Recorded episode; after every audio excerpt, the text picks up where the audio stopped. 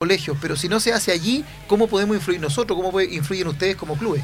Eh, en la universidad también. O sea, no es necesario partir desde muy chico. Eh, por ejemplo, nosotros tenemos uno de, los, uno de nuestros deportistas que es Sebastián, llegó con 19 años. Entonces nunca es tarde como para empezar a hacer el deporte. Y, mm, y ahora, eh, claro, lo mejor es entre más pequeño mejor.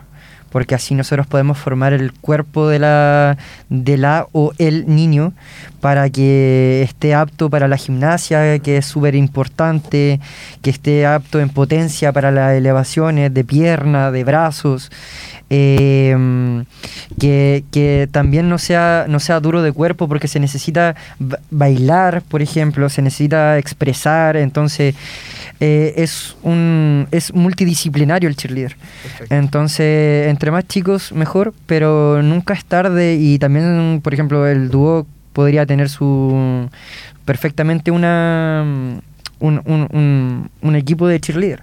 O sea, Sí. y, y hace poco me acuerdo que teníamos, iban las universidades de Viña del Mar, creo, ¿Ya? eh, en, en Viña lo veíamos, iba con su, con- cre- creo que eran un nivel 2, Sí.